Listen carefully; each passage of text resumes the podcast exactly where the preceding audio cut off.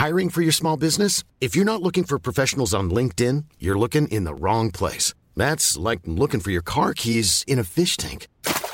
LinkedIn helps you hire professionals you can't find anywhere else, even those who aren't actively searching for a new job but might be open to the perfect role. In a given month, over 70% of LinkedIn users don't even visit other leading job sites. So start looking in the right place. With LinkedIn, you can hire professionals like a professional. Post your free job on linkedin.com slash people today.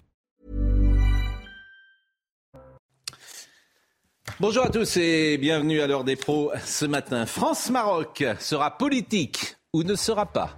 Il y a ceux qui voient dans la célébration marocaine samedi soir une ode à la binationalité.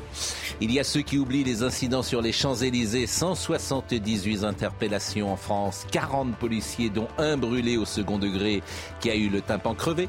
Il y a ceux qui félicitent Giroud mais qui oublient Chouamini. Il y a ceux qui instrumentalisent, récupèrent et soulignent que des Français supportent le Maroc plus que la France. Il y a ceux qui affirment que les supporters français ont eu peur de sortir samedi soir pour chanter leur victoire. Il y a ceux qui disent ce n'est que du foot, en feignant d'ignorer qu'ils produisent aussi un message politique. Bref, depuis deux jours, journalistes, personnalités, observateurs ont politisé cette demi-finale de Coupe du Monde qui arrive. Rappelons que la France et le Maroc sont deux pays amis qu'aucune raison ne justifie un affrontement ailleurs que sur un terrain de football et que l'histoire entre Paris et Rabat s'écrit de façon harmonieuse. Il n'empêche, France-Maroc sera politique ou ne sera pas. On va en parler longuement, c'est un cadre chimiquement pur, et j'aime beaucoup dans ces cas-là, de la société française que nous avons sous les yeux. Audrey Berthaud, il est 9h.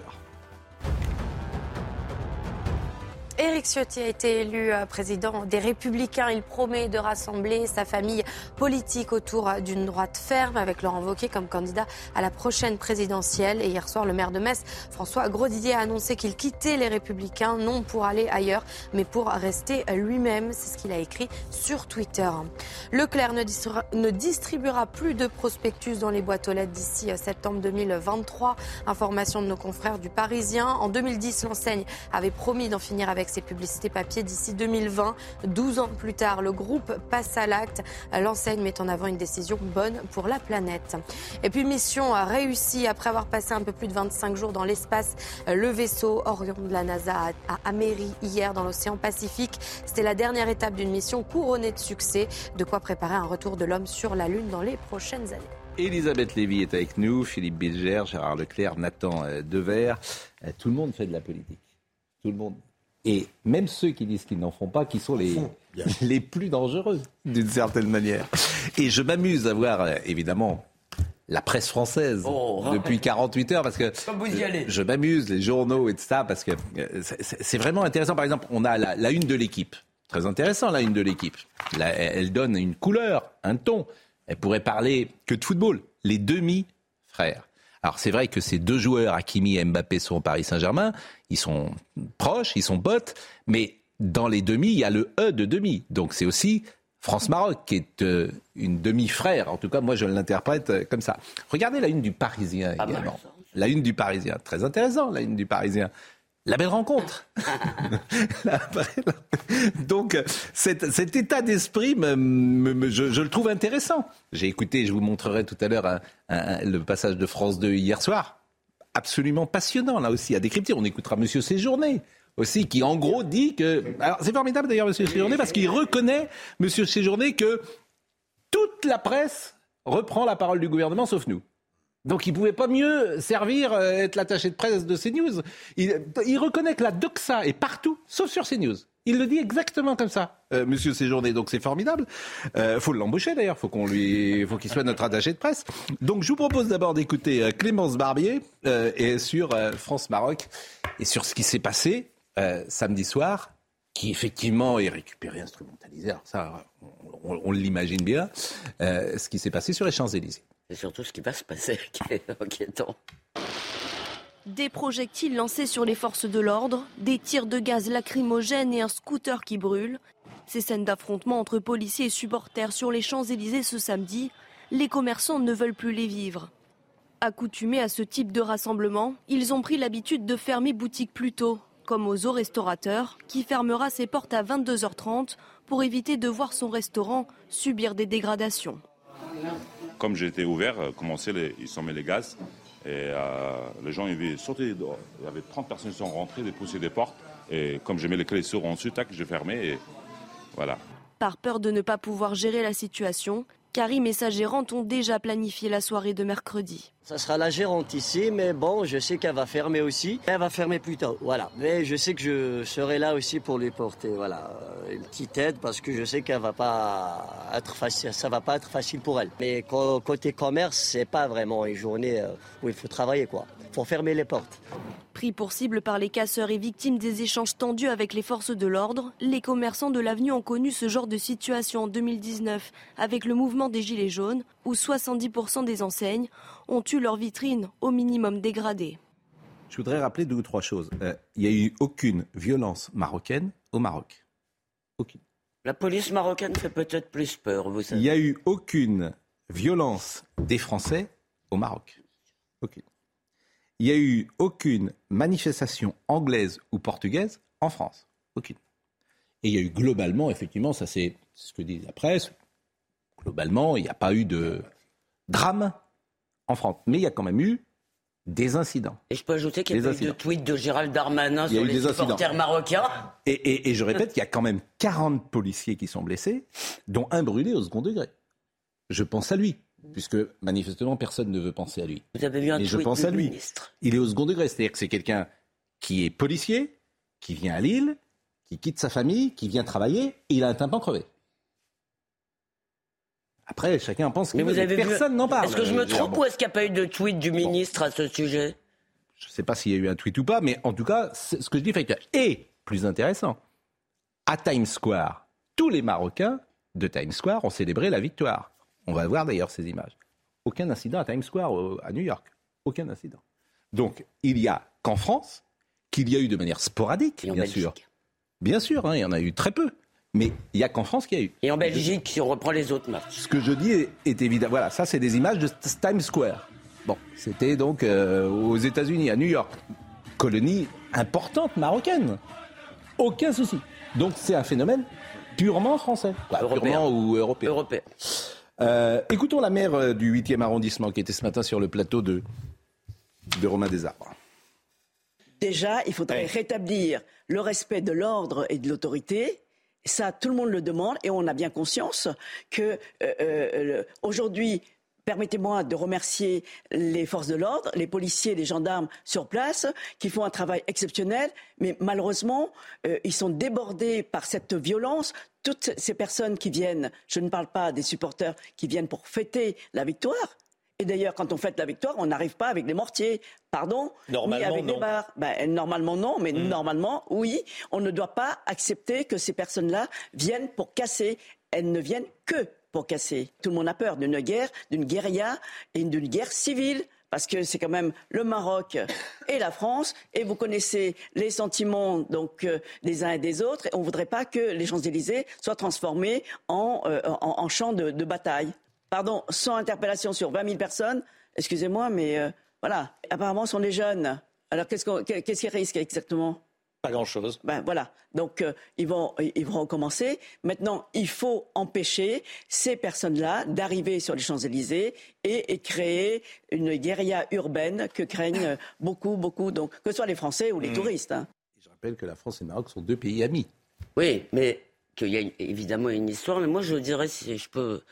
Euh, risquer cela, c'est que c'est notre faute, c'est-à-dire notre faute collectivement. C'est ces gens, ces jeunes, il y avait surtout des jeunes, à qui nous disons qui n'ont pas été colonisés, qui n'ont pas subi la colonisation, qui n'ont rien de tout cela, à qui nous disons toute la sainte journée que ils sont nos victimes, enfin les victimes de la méchante France, du méchant, de la méchante Europe, qu'ils euh, sont maltraités en France, qu'ils sont victimes de discrimination, de racisme, de ceci, cela. Alors, comment vous voulez qu'ils se sentent partie prenante? Comment vous voulez qu'ils ne profitent pas de ce moment-là pour exalter leur ressentiment c'est de notre faute. Nous acceptons les propos de nos élites depuis 40 ans, ben voilà.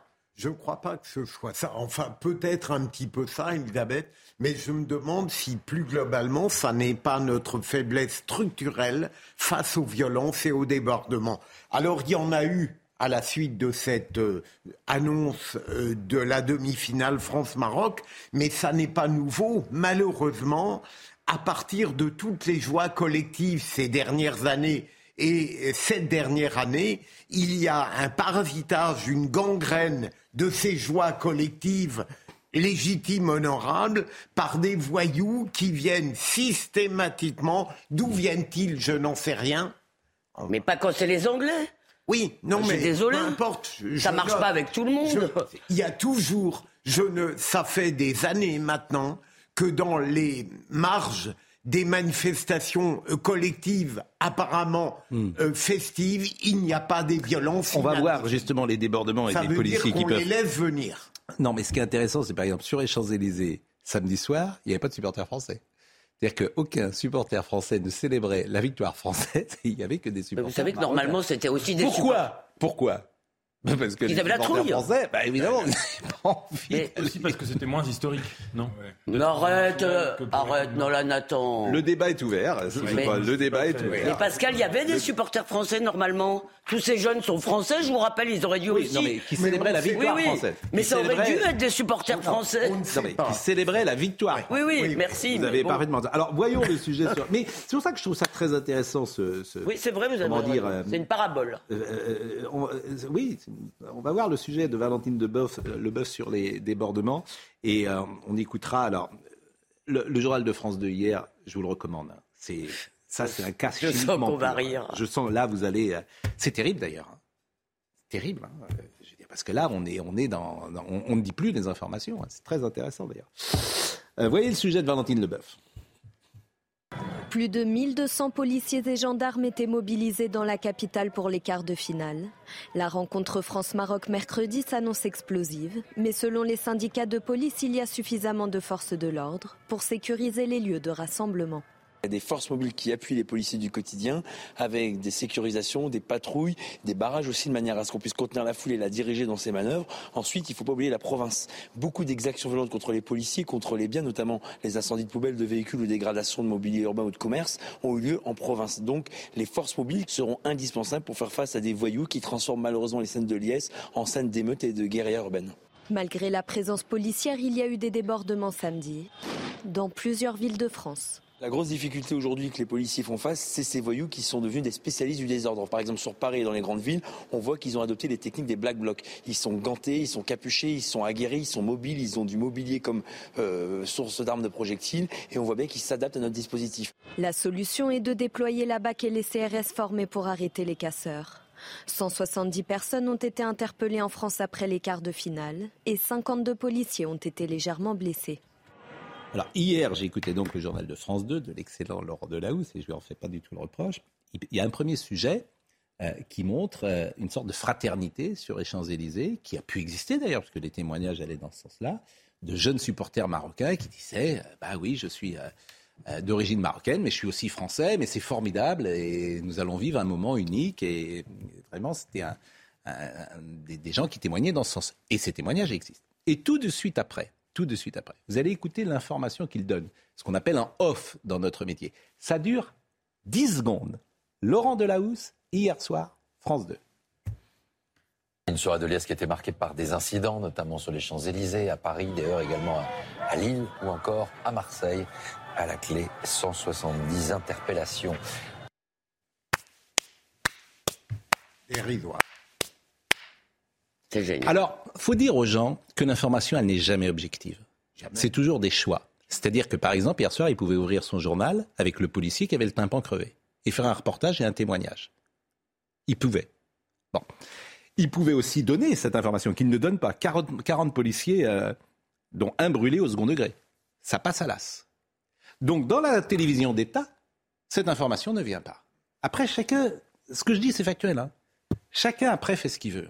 Non, non, mais attendez. Chacun fait ce qu'il veut. Et je vous rappelle que c'est nos impôts, non, nos impôts qui payent leur salaire. Et, pourquoi pas pour de bonnes raisons? Pour ne pas vouloir, peut-être certains disent, on ne va pas jeter de l'huile sur deux. Ça s'entend. Ah bon? Pourquoi pas d'ailleurs Moi, je mais, mais tout s'entend. Mais je le dis, l'info, elle n'est jamais objective, elle n'est jamais neutre. C'est toujours des choix. De privilégier ça plus que ça. Ce que je dis là. Alors, moi, j'étais devant ma télé hier soir. Mais je dis, mais c'est pas possible. En fait, ce pays, c'est pas possible. Donc il y a toute une rédaction qui a été en conférence de rédaction hier après-midi, à 15h, 16h, et qui a dit comment on traite ça, et on le traite comme ça. Mais c'est se fiche de la tête des gens. Mais enfin, il y a une journaliste de cette rédaction qui a tweeté hier qu'Éric Zemmour n'était pas un être humain. À quoi vous vous attendez C'est absolument. Alors maintenant, on va écouter Monsieur Séjourné, parce que Monsieur Bah. Séjourné, lui, voilà. Alors Monsieur Séjourné, alors il reconnaît implicitement. C'est formidable, Monsieur Séjourné, ce que j'ai dit tout à l'heure, parce que Monsieur Séjourné, il reconnaît implicitement qu'effectivement, il y a une télévision d'État et une parole gouvernementale qui est reprise dans tous les médias, sauf CNews. C'est ce qu'il dit. Ouais, moi je, je vois déjà les débats sur euh, CNews, sur euh, ces chaînes-là. Pendant une semaine, on va nous dire, on va nous expliquer qu'il va y avoir euh, des, de la conflictualité. Écoutez, c'est du sport. Euh, dans le sport, il y a euh, du patriotisme et c'est bien normal, euh, puisqu'on défend notre équipe nationale. On a des communautés marocaines qui sont importantes en France. Moi, j'espère que les choses vont bien se passer. Et si on commence à expliquer de toute façon, par définition, que ça va mal se passer, je pense qu'on on est dans un espèce de, fuite en avant et euh, c'est autoréalisateur. Donc moi, je, vous dis les choses. Je pense qu'il faut apaiser ce débat, éviter que les, les uns et les autres instrumentalisent euh, ce débat. C'est autoréalisateur. C'est-à-dire que d'en parler, ça va être de notre faute, ça va être de la mienne. Les lucides sont les coupables. C'est formidable, en fait. Ce pays, je trouve que quand je dis qu'on est dans un hôpital psychiatrique et que la crise que nous traversons est une crise intellectuelle en France, la séquence que je viens vous de montrer, bah, écoutez. Oui. Et puis là où monsieur Gérard, je ne vous entends Oui, pas. Gérard. Vous ne donnez pas la parole. Ah bah, euh. Gérard a l'air de n'en penser Moi, je veux pas. savoir ce que pense Gérard. Euh, Bon, d'une part, tout ce qui est violence, mais je le dis chaque fois et c'est une évidence, c'est insupportable. Deuxièmement, ce qui m'étonne un petit peu, c'est euh, vous avez l'air de découvrir ce qui est une réalité, hélas française, c'est que la France est un pays violent, que les gilets jaunes, avec les violences des gilets jaunes, vous ne les avez pas vues ailleurs, Pas du tout ce sujet. que les manifestations, que les, que les Je parle de l'espace Non, non, médiatique, non. ça n'a rien à voir. Non, non, au, au départ, on est parti sur les violences. Que les, que les violences qu'il y a régulièrement autour, notamment des manifestations sociales, Mm. là aussi, c'est chose. Je ne dirais pas que ça n'existe qu'en France, mais enfin, c'est quand même très développé en France. Donc, il y a. Et que les violences autour de, de, de matchs de football, notamment, vous en avez aussi régulièrement dans les stades et souvent en dehors des stades. Et tout ça, c'est pas là aussi propre à la France, mais disons que c'est beaucoup développé en France. Quant au reste, sur France 2, parce que euh, sur France 2, bon, vous connaissez ma position. Moi, je ne, je ne me permets pas, je critique pas. Les, chacun fait ce qu'il veut. Chacun. valeur actuelle. Je remarque Et effectivement. avis, je même, remarque. Oui, oui. mon avis, c'est qu'il aurait dû dire qu'il y avait 40 policiers blessés. Ensuite, sur la, la, la maîtrise éditoriale, chacun fait ce qu'il veut. On est dans un pays libre, on a le droit de choisir sa chaîne Non, de mais télé. sauf qu'eux sont payés Donc, par nous. Non, enfin, on- euh, oui, sauf qu'il y a quand même les audiences qui montrent ils que, sont payés par que, la en gros, le service public impôts. a plutôt une, une, une audience assez forte, notamment dans les radios. Donc, ensuite, chacun, chacun fait son choix. Chacun fait son choix. Moi, je me permets pas de. Voilà, il y a des fois, je suis, il y a des choses qui peuvent me choquer en écoutant une radio ou une autre, ou en regardant une télé ou une autre. Moi, je me permets parce qu'on est Ensuite, attaqué, chacun. si vous Voilà. me permettez. Mais- Je me permets parce Oui, bah, même non, non, c'est- non, c'est pas, France 2 qui vous d'accord. c'est Séjourné. Mais- Alors Séjourné, il aurait sans doute pas dû dire ça, oui, mais euh, voilà, si c'est un homme politique, c'est autre chose. C'est un homme politique, vous avez le droit c'est pas le plus bête. de. Mais je dis pas qu'il est bête. Hein. Non, non, non, mais- Attendez, alors moi, ces gens ne sont pas bêtes Non, du tout. mais hein. Pascal, c'est d'autant plus surprenant Voilà. de la part de quelqu'un qui est censé, en général, et qui ne dit pas. euh, Mais ce parce que, mais. Philippe, parce que la vérité, euh, c'est Audiard qui disait la vérité n'est jamais facile à dire, autrement tout le monde la dirait. Faut beaucoup de Elle courage. Ben, c'est ce que je dis. C'est ça que je veux vous dire. Mais Donc c'est plus facile de dire c'est un match de foot, ça va être formidable. la C'est plus facile de dire ça que de dire attention, les seuls problèmes qu'il y a eu en France depuis le début de la Coupe du Monde, c'est après un match du Maroc. C'est très difficile. C'est très compliqué et c'est pas lié d'ailleurs aux Marocains. C'est très difficile euh, d'introduire dans la béatitude générale un peu de lucidité. Mais vous permettez, Nathan, il Oui. y, a, il y a quelque chose que je n'ai pas compris dans, dans le propos de Gérard Leclerc. Je ne comprends pas, Gérard, au nom de quoi euh, vous, vous, euh, vous considérez que vous avez à vous abstenir de tout, de tout jugement sur la hiérarchie des informations faites par des confrères. Non, je veux pas de jugement, mais je veux dire, je vais pas. parce que je c'est pense qu'on est, politiquement non, correct. pas du tout. Je pense qu'on n'est pas là. Ok. Je suis pas là pour euh, pour Les journalistes aller- échappent à d'une façon générale pour aller critiquer, pour aller critiquer. Moi, je fais mon métier. Mais quand c'est valeur Je actuelle, suis- vous le faites, la critique. Ah, vous m'entendez souvent Ah ben, je vous ai entendu des fois. Non, non, non, non, c'est pas. Non, alors là, ce que vous dites n'est pas exact. Mais peu si, importe. si le, si le, Peu importe. si on parle, si un dossier arrive sur Valeurs Actuelles et, ou sur un sujet qui est très, qui est particulièrement. Là, effectivement, je peux donner. Mais d'une façon générale, ce n'est pas vrai. Ne m'entendrez jamais. Peu importe. Je ne parle, je ne critique pas. Bon, Non, non, Nathan je peux Dever pas. qui a peu parlé. Moi, ce qui m'intéresse toujours, c'est, et on en parle souvent ici le matin, c'est le traitement médiatique. C'est ça qui m'intéresse. C'est-à-dire que euh, les incidents des Champs-Élysées sur la télévision d'État ne sont pas montrés. Et plus exactement, ils sont quand même montrés pour se dédouaner. Vous avez raison, ils sont montrés pour se dédouaner, pour, pour dire, vous avez vu, hein, je l'ai dit, hein parce que je les connais, moi, les journalistes. J'ai hein. pas regardé. Bah, moi, je l'ai regardé. Sur- Bah, Il n'y a sur que ça. euh, sur TF1, ils en ont fait beaucoup plus TF1, je, mais je sais pas. Moi, Ah je- bon, hier, soir, j'ai regardé Donc, France j'en 2. sais rien, non, mais vous Mais je pense que la TF1, télé- vous avez raison, la même chose. Hein. Bon, bah voilà. Donc, les grands c'est- médias. télé- TF1, jusqu'à preuve du contraire, n'est pas la Mais il y a télévision. une grande différence, on ne non, paye mais- pas leur Donc, salaire. déjà, on va pas dire la télévision donc- d'État. Donc, si vous aviez euh, Monsieur Delahousse, que j'aime beaucoup de et qui est vraiment un excellent journaliste, il dirait Ah, mais je l'ai dit. Oui, vous l'avez dit. Bon, alors. Non, la phrase de Monsieur Séjourné est quand même étonnante parce qu'il parle de, de commentaires autoréalisateurs pour commenter des faits qui ont déjà eu lieu, Ce- qui, qui c'est pas des faits qui, qui vont avoir lieu. Et en effet, je suis d'accord avec vous, la comparaison avec les gilets jaunes, elle est importante. C'est-à-dire qu'en France, quand il y a des violences quelque part, notamment sur les Champs Élysées, c'est extrêmement symbolique. Et pour le coup, le traitement médiatique ou communicatif. Communicationnel, disons, de la Macronie des Gilets jaunes était un traitement autoréalisateur. C'est-à-dire quand d'acte en acte, on entendait des macronistes continuer de dire qu'ils n'allaient pas écouter les demandes des, des Gilets jaunes, qu'ils n'allaient pas les, les, les écouter, etc. Évidemment que ça, ça contribuait, je ne dis pas que c'était les seules causes, mais ça contribuait à, à- à construire et à créer de la violence. Donc si vous voulez, euh, en matière de traitement autoréalisateur, il faudrait faire des Et comparaisons. puis là, les médias, je réponds juste en vitesse Oui, à mais non, et- vous répondrez Non, après. En, en un mot. À Gérard et Philippe, excusez-moi, si la violence c'est tout le temps pour chaque occasion de joie, pourquoi les policiers sont sur les dents quand il y a un match France-Algérie ou France-Maroc et pas pour le reste Bon, Gérard euh, Lanvin, lui, il vit, c'est très intéressant parce qu'il vit au Maroc. Alors au Maroc, je rappelle, on est vraiment amis avec le Maroc. La communauté française qui nous écoute à Marrakech d'ailleurs et à Rabat, elle est, euh, il n'y a aucun souci. Et écoutez ce qu'il dit parce qu'il traduit par des mots extrêmement simples l'état d'esprit qu'il y a aujourd'hui au Maroc. La fraternité euh, franco-marocaine, ça représente l'essentiel. Je veux dire que quand je vois euh, ce qui se passe dans Paris après un match comme ça, en fait, euh, Paris se transforme au moindre plaisir en guérilla urbaine. Vous voyez, ici, c'était la joie, la- l'allégresse, le partage, la convivialité, la belle émotion. Et à Paris, on casse les abribus, on casse tout pour se dire putain, c'est super, la vie est belle quand on se frite la gueule. Donc nous ici, on a l'avantage d'avoir un peuple beaucoup plus, beaucoup plus apte à comprendre une émotion populaire. Très intéressant là aussi. Tout- tout- C'est à peu près ce que je disais. hein. Ah bon? Ouais. Ça m'a pas frappé. euh, Bah ouais. Est-ce que paradoxalement, Pascal, ces débordements et ces violences sont Non, parce que vous, vous disiez tout le monde. C'est pas tout le monde. Pardonnez-moi, un match de l'équipe de France ne produit pas ça. Évidemment que c'est pas tout. Bah c'est oui, des c'est ça. C'est l'essentiel. Pardonnez-moi. Il il y en a régulièrement au- aussi autour des matchs entre Paris Saint-Germain et Marseille. Il y en Mais a pour eu, il y les en a pas eu. policiers, un match Ah, avec un pays du À Maghreb, c'est l'horreur. à Demande aux policiers, à demandez aux À policiers. votre avis, Pascal, Et est-ce c'est que pas du c'est tout une la même manière chose. perverse Oui.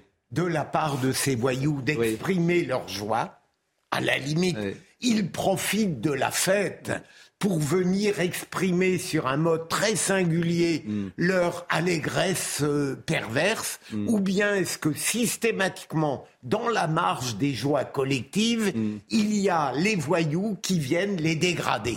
Moi, c'est l'alternative Et- que je propose. En tout Eh cas, bien, moi, je- je pense- je- je- j'entends ce que vous dites, mais à mon avis, il faut même pas se pencher sur les revendications psychologiques de ces personnes. Il faut remarquer que, pour rester sur l'exemple de Paris, il y a eu 20 000 supporters qui sont venus euh, sur les Champs-Élysées dans cette soirée qui était hautement symbolique, puisqu'il s'agissait en effet, il y avait toutes sortes de gens qui s'en prennent à la double nationalité. Aux dernières élections présidentielles, il y a eu des candidats qui s'en sont pris à la double nationalité ou au double amour de deux pays différents. Donc sur les 20 000, il y a eu 19 900 ou 19 800 personnes qui se sont comportées de manière absolument pacifique, avec des passions absolument joyeuses, sans passion triste, et qui l'ont célébré dans la joie, et qui ont montré qu'on peut aimer deux équipes, mais par-delà deux pays de manière absolument euh, saine. Et puis il y a eu une centaine de personnes qui ont, comme vous l'aviez dit dans votre éditorial, qui ont instrumentalisé la chose dans un sens en gâchant cette belle célébration. De la même manière qu'on a entendu à, euh, à- à l'extrême droite des gens euh, instrumentaliser dans l'autre sens cette célébration. C'est pour ça que j'étais d'accord mais- avec votre éditorial de dire que tout est politique. Tout est politique. Et que j'aime pas le concept de tenaille identitaire, mais là on a vu des instrumentalisations c'est exactement des deux ça. côtés et assez analogues. en. Mais, tout- mais vous avez complètement raison. Mais Tout- les gens- Et, et n'oubliez pas l'espace médiatique qui choisit aussi Oui, son oui. camp. C'est-à-dire, embrassons-nous Folleville.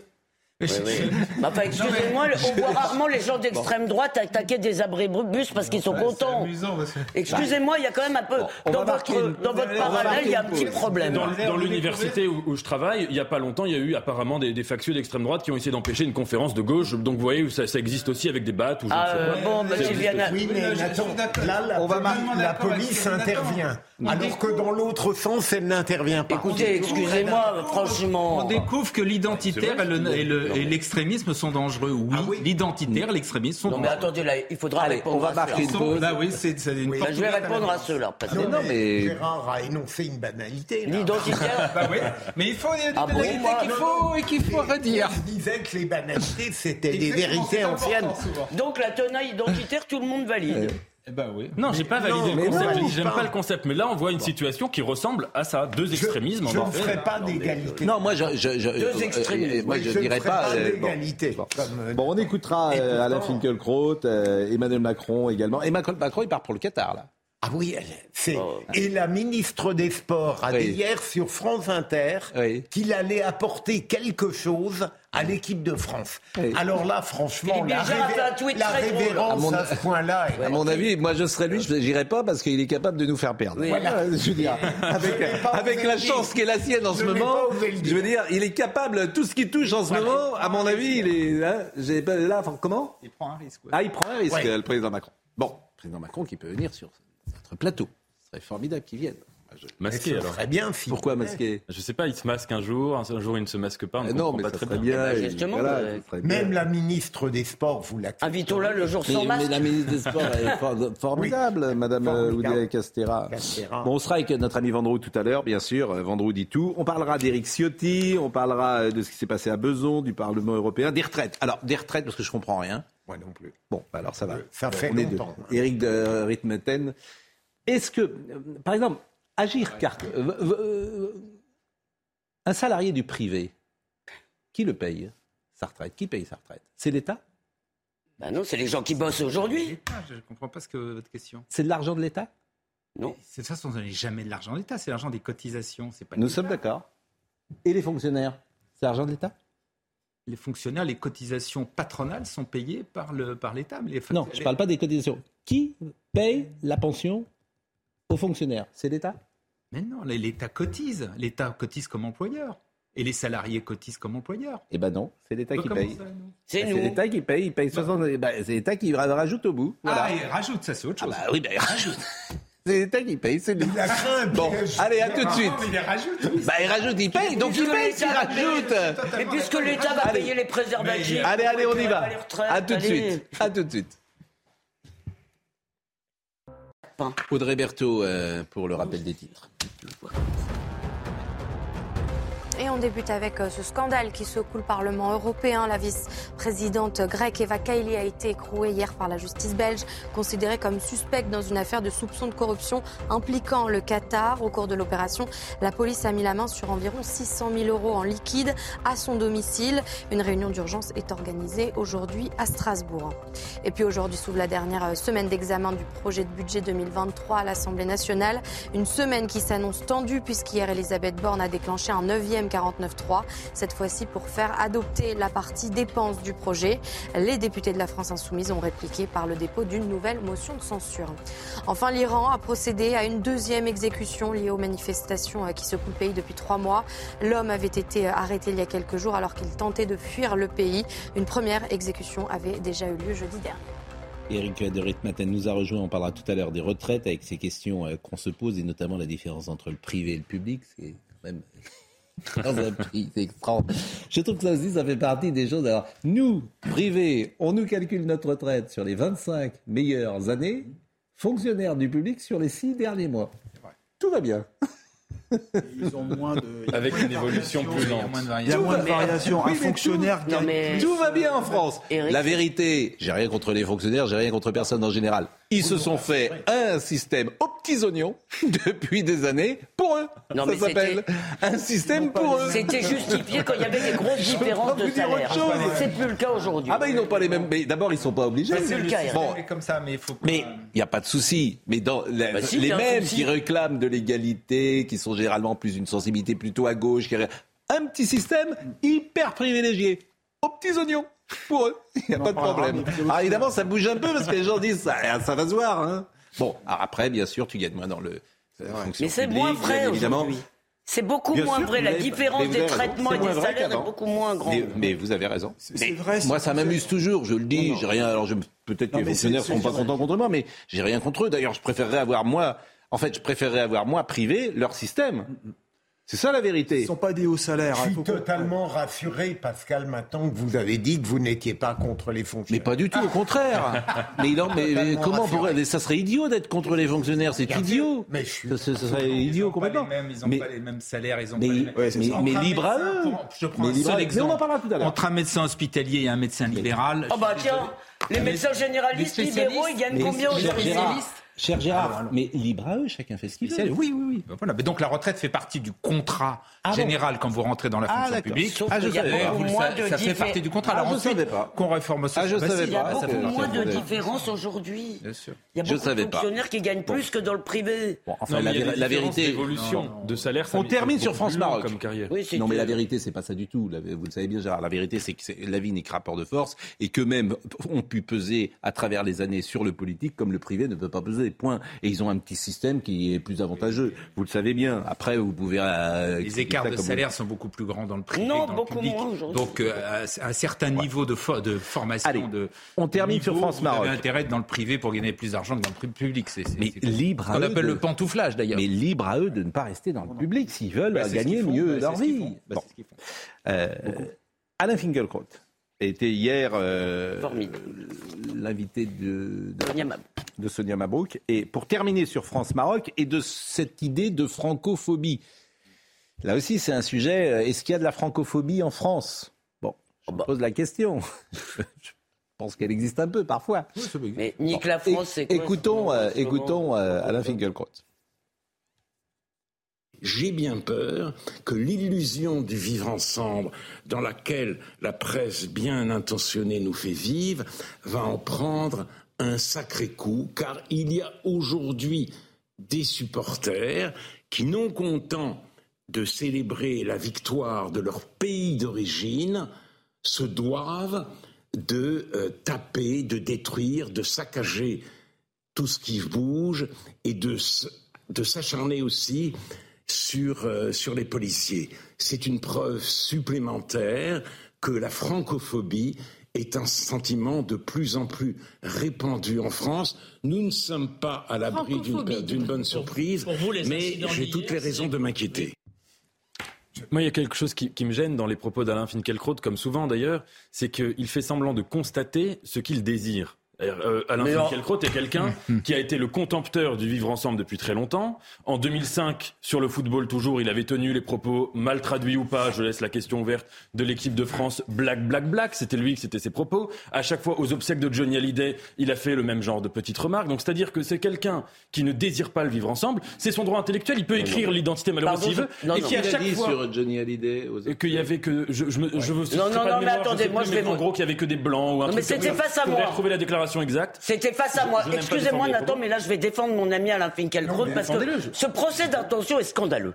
D'accord Alain Finkielkraut fait partie des vigies qui, depuis des années, nous ont alertés sur des dangers réels. Et, ce, et parce qu'il voit ce qu'il voit, vous osez dire qu'il désire ce qu'il voit. C'est honteux. Non, je vous le dis, je ne vous laisserai pas l'insulter de cette Elisabeth, façon. Deuxièmement, je vais vous répondre. Quand on dit qu'une équipe est black, black, black, excusez-moi, est-ce que c'est un danger? La question, c'est est-ce que c'est la vérité ou pas? Est-ce que c'est possible de le dire ou pas D'accord? En plus, c'était une blague qu'il faisait à l'époque. C'était pas une question de traduction.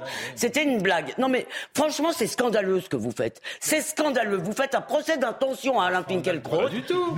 Moi, j'ai lu ses livres, j'ai lu Il est d'une lucidité. Si vous l'aviez écouté, si, enfin, si on l'avait écouté depuis des années, on n'en serait peut-être pas là. Dire qu'il Elisabeth, pardon. on essaye de se calmer un peu. Et la citation de Finkelkraut sur Johnny, c'était les noms sous chiens brillaient par leur absence. Voilà. Oui.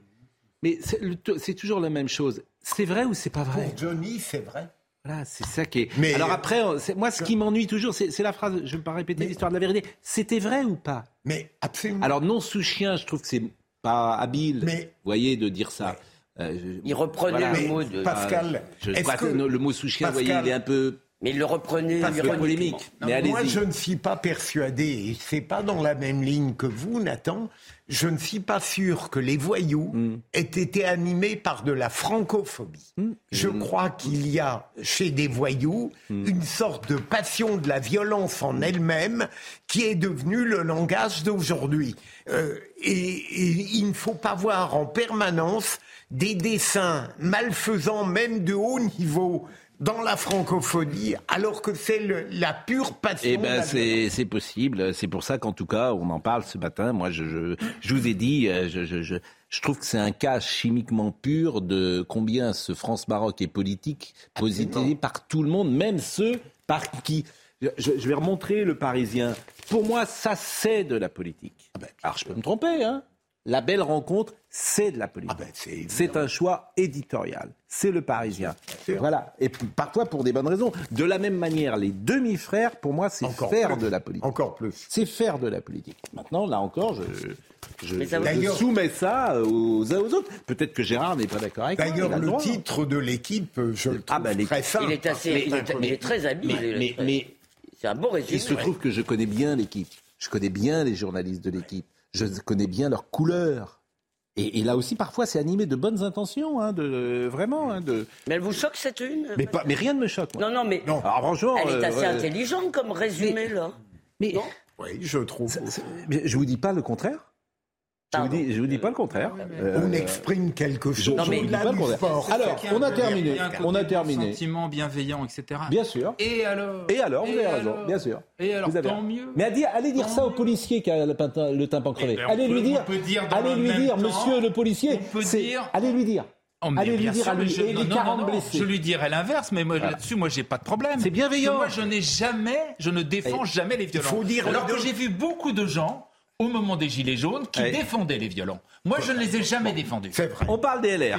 Il faut reconnaître. Eh ben oui. Gérard, de votre part, vous n'avez jamais mis en même temps les violences illégitimes et la force légitime. Je peux même prendre des exemples non, qui mais sont, Pascal, encore plus plaisir. Il me paraît, Moi, quand... il, me paraît normal. Euh, euh, le monde de Gérard, euh, que j'aime beaucoup par ailleurs, Hein, mais le monde de Gérard, il amène à la violence, si vous me permettez. Ah, ah, ah, alors ah, ça, c'est grave. Alors, ce que vous dites, bah alors, ce que vous dites, c'est grave. Parce que votre faiblesse, votre faiblesse amène à la violence. Ah, ça, ce n'est qu'un avis. Mais mais sur, la, violence, c'est l'inverse. Je dis que c'est insupportable. Et donc, il faut. Oui, mais, votre faiblesse, ah votre faiblesse ou votre déni. C'est ce que vous dites est terrible. Bah, c'est oui, c'est terrible. Donc, vous justifiez la violence. Non.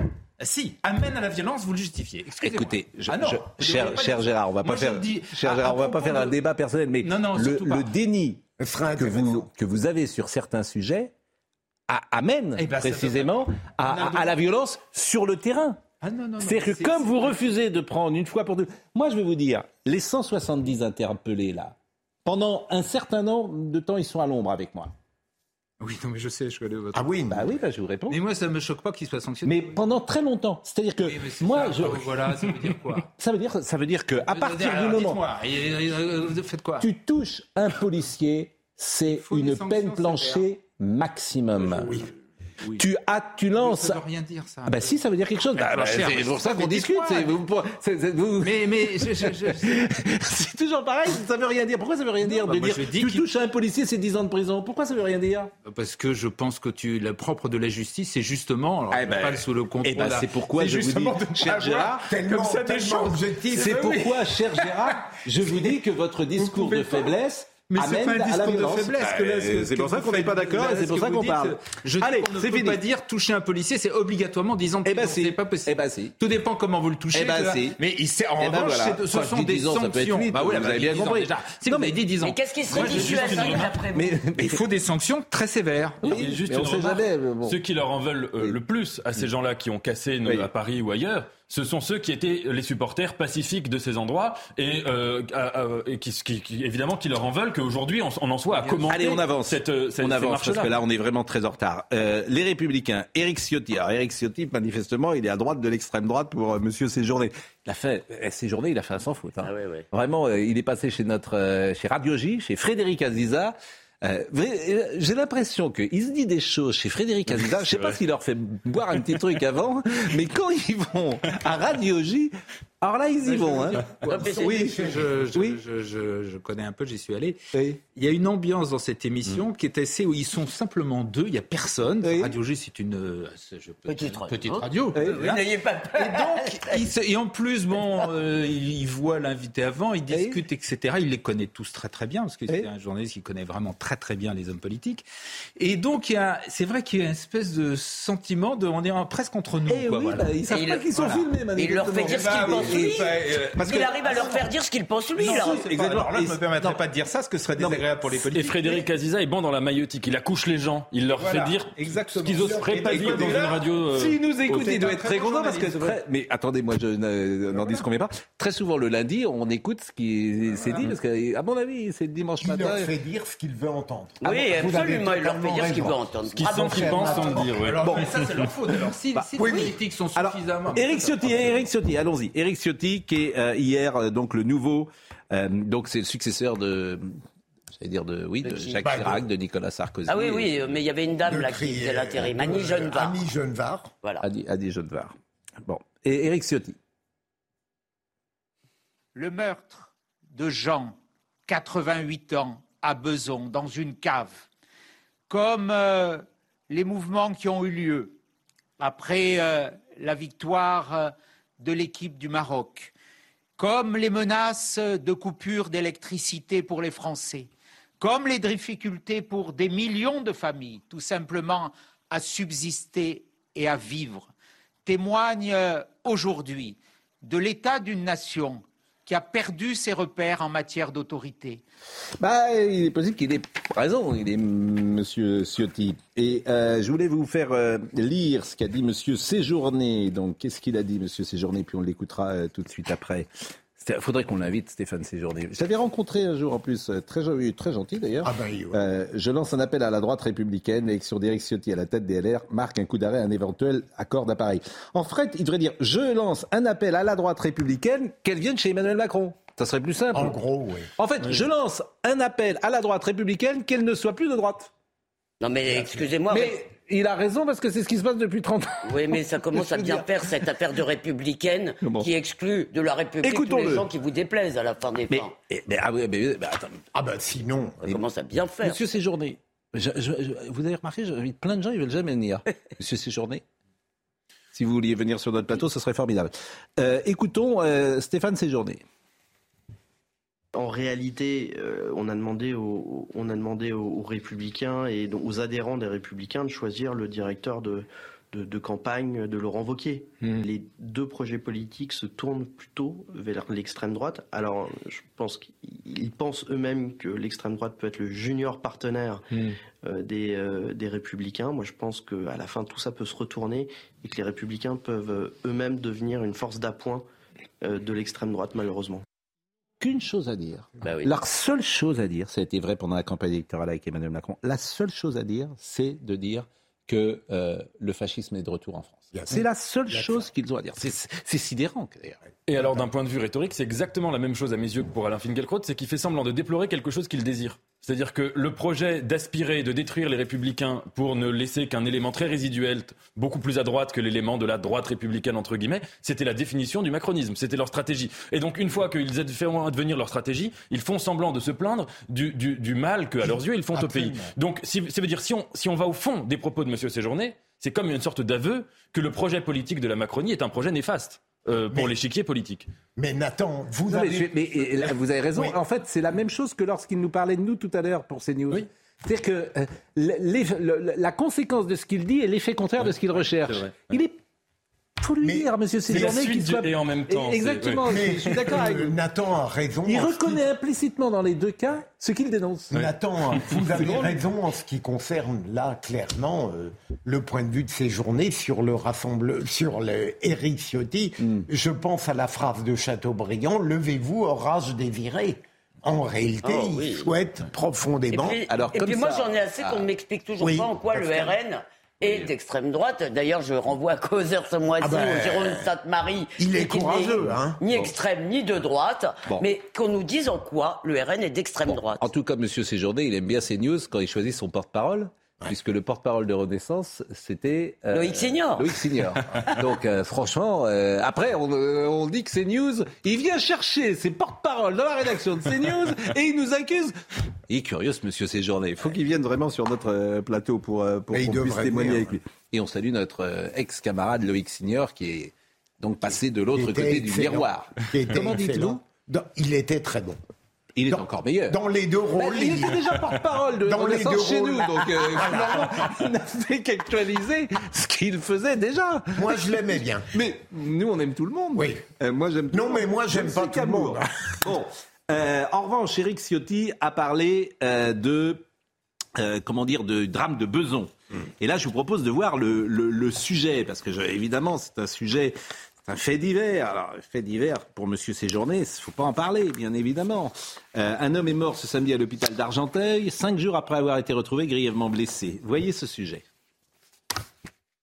Deux frères ont été mis en cause dans le décès de l'octogénaire à Beson. Ils sont tous les deux de nationalité française. Le plus jeune est le principal suspect. Le sang de la victime a été retrouvé sur ses baskets et il est passé aux aveux. Il s'appelle Hichem, il a 30 ans, il est bien connu des services de police pour de multiples vols, violences, menaces et refus d'obtempérer. Il a été mis en examen et placé en détention provisoire. Son frère Mohamed, lui, est âgé de 33 ans. Il est également connu des services de police pour des faits similaires à ceux de son frère. Il a été interpellé, mais son état psychiatrique n'a pas été jugé compatible avec la garde à vue. Il a donc été hospitalisé. L'octogénaire est décédé dans la nuit de vendredi à samedi à l'hôpital d'Argenteuil. Le motif exact de l'agression n'a pas été révélé. Je voulais vous faire écouter, Gérard, euh, le témoignage d'un policier. Ça fait le, pont avec la conversation qu'on avait sur la faiblesse. Voilà deux personnes qui ont été interpellées un nombre incalculable de fois. Incalculable de fois. Moi, je vous ai dit ma position. Au bout d'un récidive, les gens ne sortent même plus. Comme ça, mais, mais vous pouvez sourire, mais moi, je, euh, c'est, c'est ma position. C'est-à-dire qu'au bout de, je ne sais pas là encore combien. Ah ouais, c'est Si- ça. mais je ne sais pas combien. Je ne sais pas si c'est sept fois, huit fois ou neuf fois. Évidemment, c'est pas ni une fois, ni deux fois, ni trois fois. Mais il y a un moment, je considère que pour la société, ces gens sont perdus. Voilà, c'est mon humble avis. Donc je protège la société et à partir d'un moment, évidemment, tout ça doit être encadré par une loi, hein, que, les que, les délais- que les délits ou les crimes se sont multipliés, ben, ils sortent plus. Voilà. Alors, je vous propose d'écouter ce policier. Mais vous souriez, vous souriez Parce que ça existe déjà. La, la- Mais la- non, mais ils ne sortent plus. Ah non, mais c'est une blague. ça. Ils ne sortent plus. Ah, Il y, en- il y en a qui Vous, vous entendez en Non, mais même temps, de- dans mon système, ils ne sortent plus. Dans mon système. Est-ce que vous êtes Alors pour la peine de écoutez, mort pour les- écoutez Ah, ce moi, suis policier. la peine de mort, non. Et- Non, mais mais pour non, les- mais c'est la peine de mort. je veux dire. Et Elisabeth, D'accord. écoutez ce policier qui témoigne de la réalité du terrain, lui. Écoutez. Moi, pour ma part, c'est des personnes que j'ai déjà interpellées euh, facilement une cinquantaine de fois, entre 50 et 200 fois, je vais pas vous mentir. Avec ces deux-là, ça se passait extrêmement mal. Extrêmement mal. Tout le temps, euh, euh, ça finissait au sol en bagarre, c'était des menaces de mort. Moi, je les ai déjà vus se taper la tête contre, contre les murs pour ensuite porter plainte contre nous en disant qu'on les avait frappés. En tant qu'homme, je suis consterné. En tant que policier, je suis abattu. Euh, c'est des personnes qui auraient dû euh, déjà euh, être euh, à l'écart de la société pour protéger euh, la population. Et c'est des personnes qui ont recommencé, qui ont récidivé, qui récidivent récidivent récidivent récidivent. Et je suis désolé pour ce qui est arrivé. Il y a une faille dans le système. Il y a une faille. Elle vient pas de nous. Mais je pense qu'on y viendra. hein. Euh, je vous- à changer de logiciel, on y viendra. Parce que les gens ne supporteront plus ça. 50 fois interpellés.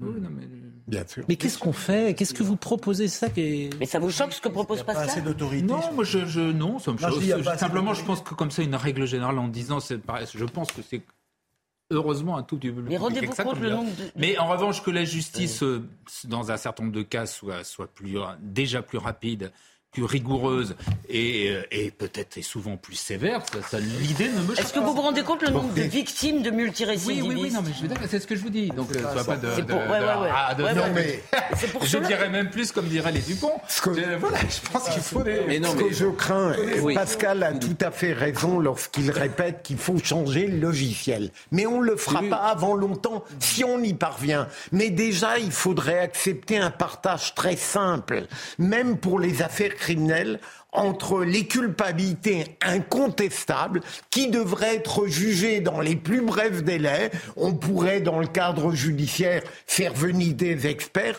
mais ça devrait être jugé dans, dans, en un mois, en deux mois. Et puis les affaires qui sont plus douteuses, où il faut une instruction. Mais déjà, on irait un peu dans votre sens. On va marquer une pause, on va parler des retraites et l'aventure de vieillir. Ce bouquin est formidable de Marie de Henzel. Évidemment, c'est pas forcément gai de vieillir, c'est pas forcément joyeux, mais ça peut être aussi un voyage et c'est ce qu'elle dit. Et euh, Oh c'est très beau le livre qu'elle a écrit. Alors effectivement, Une aventure dont on connaît la fin, tout de même. Oui, C'est ce que Chateaubriand appelle la voyageuse de nuit dans la Ah vie oui, de c'est Rancé. joli. Ouais. L'acceptation du déclin physique est déjà un travail en soi, un chemin de deuil et de renoncement. On réalise au fil de l'avancée en âge que l'on voit, on entend, on marche moins bien. On ne fait plus à 70 ce qu'on faisait à 50 ni à 90 ce qu'on pouvait faire à 70, etc. Bon, voilà, mais ça peut être beau peut-être. C'est difficile quand même hein, d'avoir cette sagesse. C'est pas. Oui. C'est difficile. Eh oui, mais bon, qu'est-ce que vous voulez que je Ah, dise, oui. moi Ah oui Hein, c'est- Mais vous, vous êtes jeune, vous n'avez pas oui. besoin de l'avoir encore, mon cher Pascal. mais je ne m'en félicite pas. Voilà. Regardez, vous êtes jeune et beau encore. Regardez le physique. euh, La, la, la nature vous a, vous a avantagé. Non, il est Mais beau, non, Gérard, c'est indiscutable. La, La seule nature, la nature vous a donné ce corps, ce visage. C'est- c'est- Qu'est-ce que vous voulez que je vous Et dise la seule chose, c'est qu'on est moins bête en vieillissant. Et cette pensée... Ah, euh, Ah si, ça, oh. moi je trouve qu'on est moins bête en vieillissant. Georges Brassens. Eh bien oui. Et ce qui est drôle, c'est que euh, l'homme le plus riche du monde, je sais pas. euh, Bernard Arnault, non Pendant Bernard quelques Arnault, heures seulement. Bernard Arnault. Quel âge il a, Bernard Arnault. Il a 75 ans Eh Ouais, bien, peut-être ouais. que Bernard Arnault. Regardez, vous, vous avez quel âge 25. Je vous donne tout l'argent de Bernard Arnault pour avoir son âge. Vous acceptez? Non. Et voilà. C'est ça qui est formidable. La jeunesse n'a pas de prix. Bah. C'est très beau ce que je viens de faire. Et lui, il donnerait tout pour avoir votre âge. C'est- C'est fascinant, la vie. C'est pas sûr. Peut-être quand pas, il oui. Ah, il avait, donnerait tout. Quand Il il avait l'âge de Nathan, 60 il n'était pas encore Mais quel âge? Milliardaire. il a 75 ans euh, ou 70 ans? J'imagine à peu près. Il ouais. donnerait tout pour avoir Au 25 ans. départ, vous, dis- vous essayez de nous vendre la, la, la, la vieillesse comme quelque chose de magnifique. Eh alors. ben oui, bah, euh, oui, bah, parce qu'on n'a pas le choix. Allez, Bravo, la pause et on revient tout de suite. On revient tout de suite. On revient tout de suite. On revient tout de suite. Marie de Henzel nous a donc rejoint. L'aventure, c'est un très joli titre. L'aventure de vieillir. Ça ne concerne évidemment pas Audrey Berthaud, qui est en fleur de l'âge, qui ne sait même pas ce que la vieillesse ou la mort signifie encore à son jeune âge. Mais elle va nous donner les informations néanmoins. Emmanuel Macron va faire un point d'étape aujourd'hui à l'Elysée sur euh, le CNR. Le chef de l'État préside une réunion de 9h30 à 17h en présence de la Première ministre. Un outil euh, de réforme vanté comme une autre façon de gouverner par la concertation, mais qui peine à s'installer dans le paysage français. Les partis de l'opposition accusent le président de contourner le Parlement. Deux policiers blessés dans une attaque au couteau à l'aéroport de Biarritz. Un homme a été placé en garde à vue après euh, cette attaque. Selon les forces de l'ordre, l'agresseur n'était pas dans son état normal. Le parquet de Bayonne a ouvert une enquête pour tentative de meurtre sur personne dépositaire d'autorité publique. Enfin, en Chine, les autorités ont annoncé l'arrêt de la principale application anti-Covid de suivi des déplacements. Elle était utilisée pour vérifier si les habitants étaient passés par une zone touchée. Cette décision intervient après l'annonce mercredi dernier d'un assouplissement des mesures sanitaires. Vous connaissez Marie de Henzel qui vient régulièrement nous voir et qui, euh, à l'époque, avait écrit ce livre qui avait tant fait parler il y a plus de 20 ans, 30 ans, La mort intime, puisque vous aviez noué avec François Mitterrand une relation euh, si particulière. Et euh, vous écrivez L'aventure de vieillir. Bon, c'est vrai que vos sujets, la mort intime, l'aventure de vieillir, c'est assez ciblé, disons-le. Ce sont des sujets tabous. Je me suis intéressée toute ma vie au tabou, C'est au- à tout ce que l'on dénie. On- Il y a un déni de- du vieillir. Il faut que vous fassiez un livre sur Gérard Leclerc, il faut que vous fassiez sa biographie. parce que, Le roi du déni. dire, faut, faut que vous soyez son biographe, parce que vraiment, je, je vous taquine, euh, Gérard. Bon, on en parlera. Vous savez pourquoi? Parce que euh, le- la conséquence du déni, c'est l'angoisse. Ah ben c'est pour Pourquoi est-ce qu'on a l'angoisse de vieillir et, Eh oui. l'angoisse de mourir Oui. C'est parce qu'on ne regarde pas ces réalités en face. Oui, enfin, c'est aussi parce que Enfin, c'est tout le monde, a, tout le monde a peur de mourir. même, connaissez hein. quelqu'un qui a pas. Enfin, vous connaissez. Vous n'avez pas peur de mourir, Madame de Wenzel? Non, bah ça c'est pas Vous clair. trouvez Alors, pas euh, franchement, parce que vous, parce que vous n'êtes pas confronté. Vous allez voir. Comment vous allez pas Mais Bah, vous n'êtes pas confronté en Oui, direct alors- encore. euh, Attendez. et je vous le souhaite le plus tard possible. C'est que- effrayant d'imaginer que vous ne serez plus là, qu'on ne sera plus là un on jour. sait tous qu'on va mourir. Oui, bah oui, on sait, on le sait sans le savoir. Personne n'y échappe. Mais on le sait sans le savoir. Il ne vaut pas mieux regarder Hmm. cette réalité en Hmm. face et se Hmm. dire qu'est-ce que je fais de ma vie avant. Mais, mais d'accord, mais je la suis d'accord, mais euh, là, on peut se croire toujours vivant et imaginer, re- regarder euh, ce qu'on fait de sa vie. Mais évidemment qu'on a, on est tous terrorisés. J'imagine. Puis-je raconter le Non, vous marchandage racontez rien du tout pour le moment et on en parlera des retraites. Vieillir en jeu de société, vivre son avancée en âge comme une aventure et non comme un désastre est un enjeu sociétal majeur. Il s'agit bien d'un enjeu, celui de la cohésion sociale de notre société vieillissante. Oui, parce que actuellement, bon, il y a une image désastreuse du vieillir. Et l'abandon de la loi grand âge par trois présidents de la République et euh, qui est définitivement enterré est un très mauvais signal. hein. C'est un signal qui montre que C'est quoi l'abandon de la loi grand âge? la loi grand âge qui avait été promise par euh, Chirac, par Hollande, Mm. par euh, Macron, c'est-à-dire mettre de l'argent sur le vieillir digne.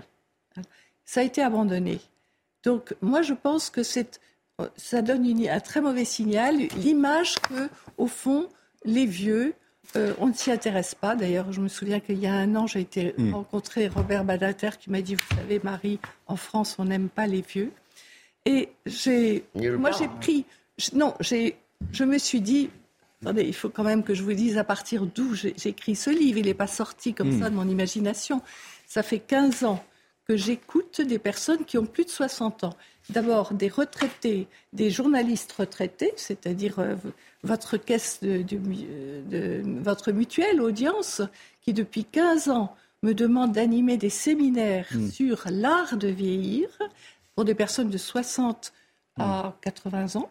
Et puis, j'ai un autre poste d'observation des personnes qui sont autonomes dans des résidences-services et qui ont entre 80 et 100 ans. Ça fait 15 ans que je les écoute. Mm.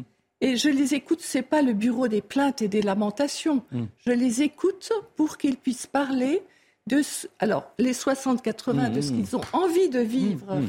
euh, plus tard Et Vous les écoutez, mais ils vous disent quoi? C'est ça et, qui et m'intéresse. les, et les autres de ce qu'ils vivent. Alors, j'ai trois mots dans mon livre qui reviennent sans arrêt d'heureux, ce qu'ils vivent de fécond et d'intéressant.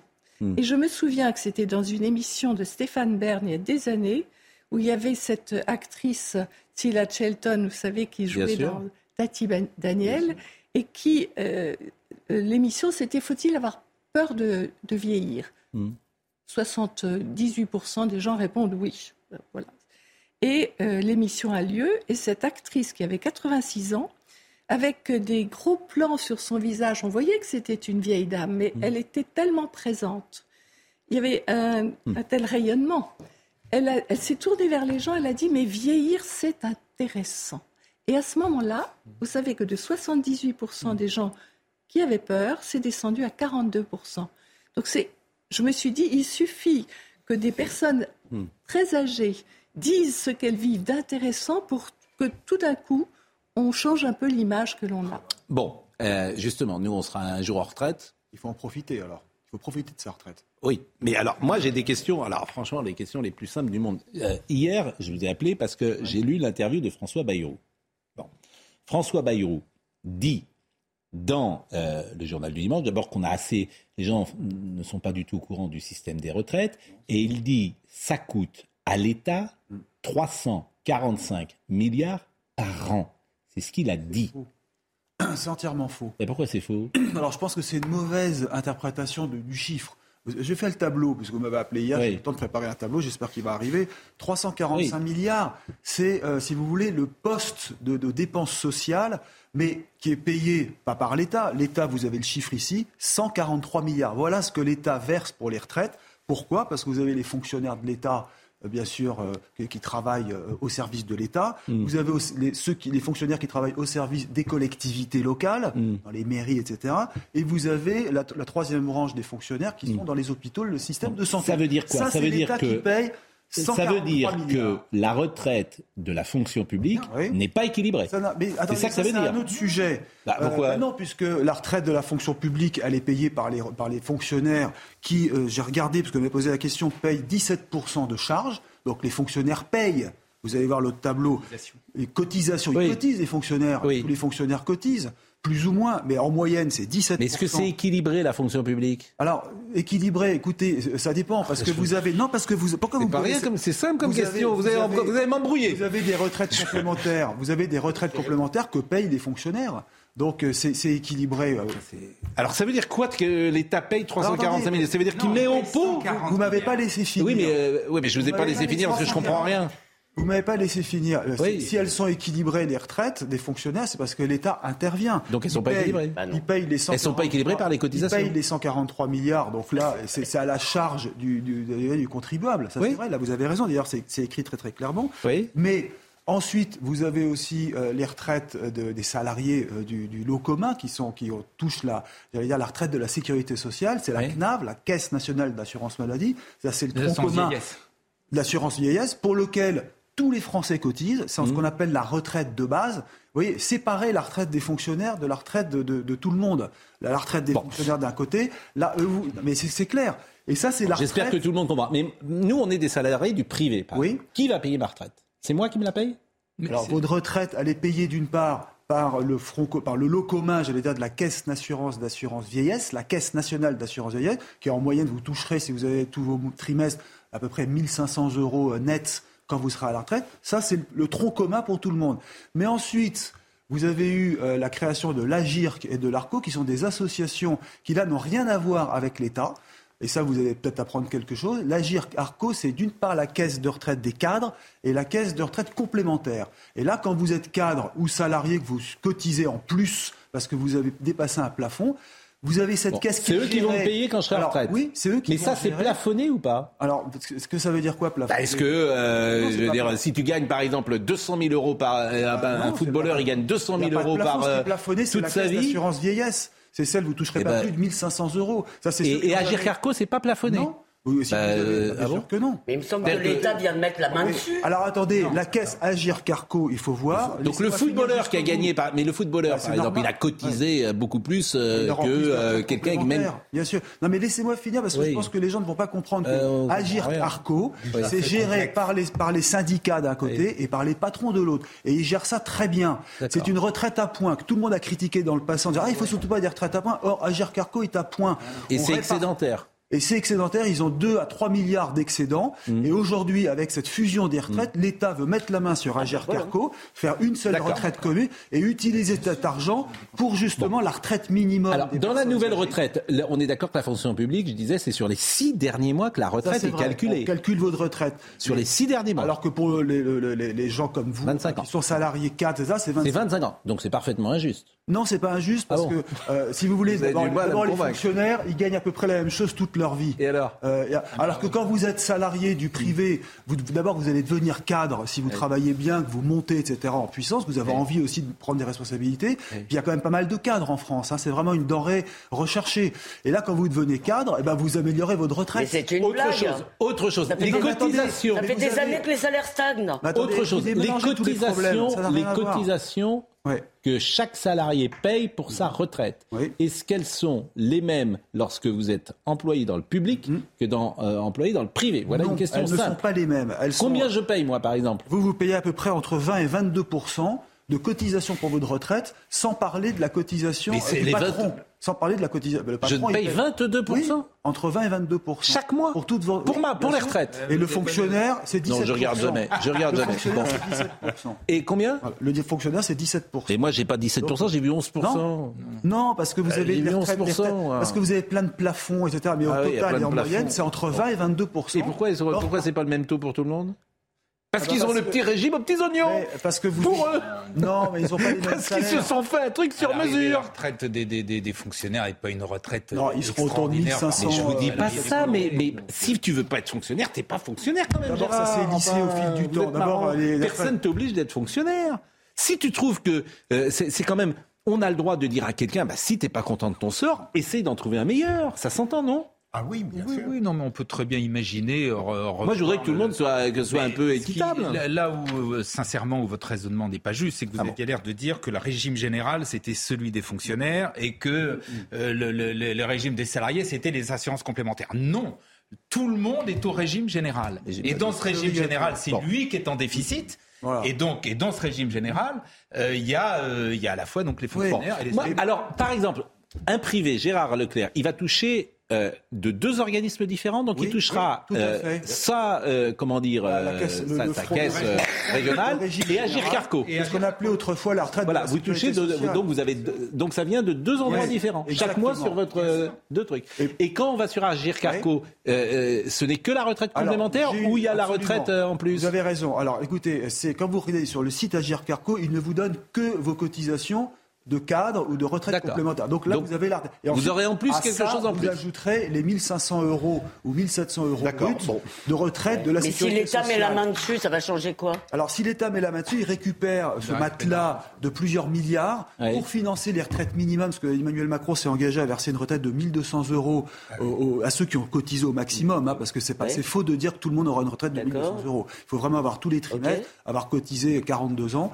Et donc euh, là, effectivement, il y aura cette retraite pour tout le monde de 1200 euros si on a cotisé.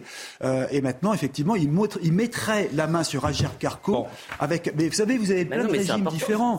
Euh, vous avez le régime des agriculteurs, ça vous n'en parlez pas. Vous avez le régime des les régimes spéciaux pour les marins. Mais ça, les régimes spéciaux, c'est arrêté ou ça continue ça? C'est ce fini qui les va se régimes passer là pour les régimes spéciaux Non, les régimes spéciaux vont être maintenus en partie. Ah. Emmanuel Macron aimerait bien euh, les, les supprimer ou les fusionner, mais là, euh, on va voir ce qui va être lâché par Elisabeth Borne. Darmanin a euh, déjà dit que, par exemple, et ça les bon. fait hurler d'ailleurs, aux policiers qui vont devoir travailler plus longtemps. Oui, ils devraient- Sauf qu'ils conserveront Et les quand même. cheminots, ça y est, c'est déjà fait la Oui, mais par Alors, exemple, vous voyez par exemple, il y a quelqu'un qui me dit votre intervenant vient de dire que l'Agir Carco n'est pas plafonné, c'est une erreur. Le plafond de cotisation Agir Carco est de 8 fois le plafond Ouais, de sécurité sociale. Donc si c'est 1500 euros multiplié par 8 fois, 8 fois 5, 40, 8 fois 10, ça fait 12 000 euros. Non, il parle des la retraite, là, cotisations. c'est cotisation, là, c'est Il pas parle la des cotisations. Un, pa- un patron qui a Euh, gagné, c'est une euh, erreur, le plafond. Alors il dit de Non, bah cotisation. Bah, écoutez, il nous écoute. C'est les- c'est Moi j'ai toujours entendu dire qu'Agir Carco était plafonné. Il n'y a pas de gens qui ont des retraites à 20 000 euros, même s'ils ont cotisé des sommes Oui, folles dans leur vie. ça, Ça n'existe pas. Vous avez d'autres, vous avez d'autres caisses de retraite. Vous cotisez quand vous gagnez énormément. Vous avez d'autres caisses de retraite où vous cotisez, bien sûr. Moi, je sais pas. Bon, Et surtout, façon, vous avez peut-être pas besoin de votre Bon, retraite quand vous êtes écoutez, Bernard Arnault. écoutez, euh, merci en tout cas. Ouais, J'espère qu'on a été complet. clair, Re- mais, euh, Gauthier Lebret va venir deux secondes pour parler euh, de la France insoumise parce que euh, effectivement c'est la une de Libération.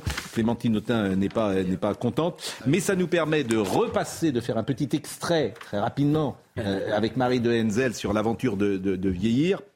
Euh, euh, ça- ça- ce qui est intéressant, c'est ce que vous disiez tout à l'heure. J'ai j'ai écouté, euh, euh, comment dire, pendant des, mois et des mois les uns et les autres. Mais sur la vieillesse, euh, est-ce que les hommes et les femmes sont, selon vous, euh, le vivent de la même manière? Est-ce est-ce qu'on peut tirer un, enseignement là-dessus? Non, ils ne le vivent pas, de la même manière.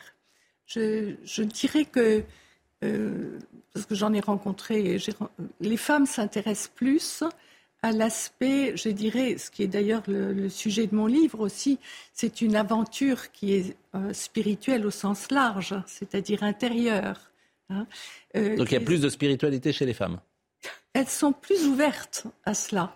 Les hommes euh, sont peut-être souffrent beaucoup plus de, je dirais, de, de perdre leur statut social, de perdre, d'arriver à la retraite, de s'ennuyer. On, on connaît l'image un peu d'Épinal, de, l'homme qui, euh, le lendemain de sa retraite, se, est en jogging, en pantoufles, se met devant la télé et attend que sa femme, qui prend la retraite, sa retraite au même moment, euh, soit à la cuisine et le serve. Or, les femmes disent nous ne voulons pas vivre ça.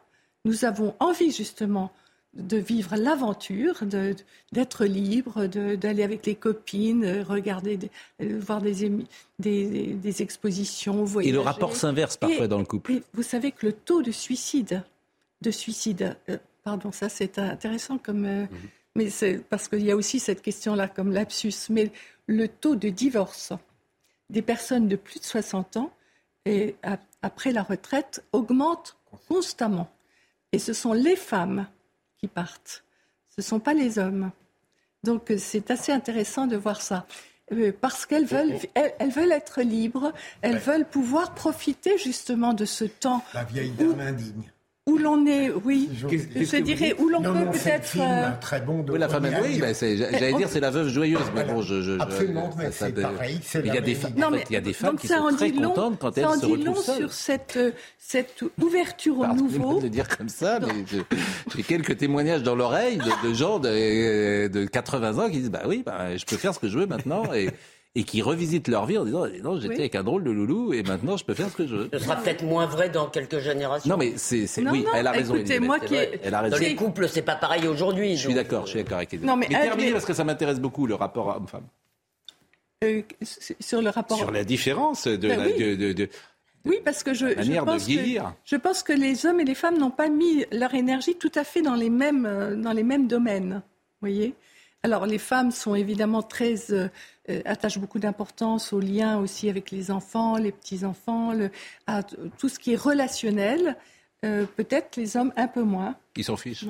Non, je, non, mais je, je, je- Non, je suis certains pas dans la. vous savez, ils, je voilà, suis ils pas sont dans la omnibulés par leur caricature. job et puis le jour où le job s'arrête, bah, ça, ils ont plus rien. Je ne suis pas dans la caricature. D'ailleurs, Moi, euh, si. le- ce, sont, ce sont des hommes. Très lucide. Pascal, ce, ce sont des hommes que j'ai Je vous cités. taquine un peu, mais bon, j'en connais aussi quelques-uns, vous leur enlevez leur job, c'est fini. Hein. Alors, est-ce Rien que- ne les est-ce que intéresse. Je en peux fait. aller au bout de ce que ce sont des hommes que j'ai cités Hmm. qui parlent du paradoxe du vieillir. Victor Hugo, Hmm. quand il dit je ne vieillis pas, au contraire, c'est d'ailleurs à cela que je sens l'approche de la mort. Mon corps décline, ok, Hmm. ma pensée croît. Dans ma vieillesse, il y a une éclosion. Et puis, euh, je, je- je cite aussi euh, euh, et, euh, le professeur euh, Jacquard qui disait aussi Je saute moins haut, je cours moins vite, mais tant que je peux fabriquer en moi des émotions nouvelles, m'enrichir au contact des autres, enrichir les autres, je ne suis pas un être trop vieux.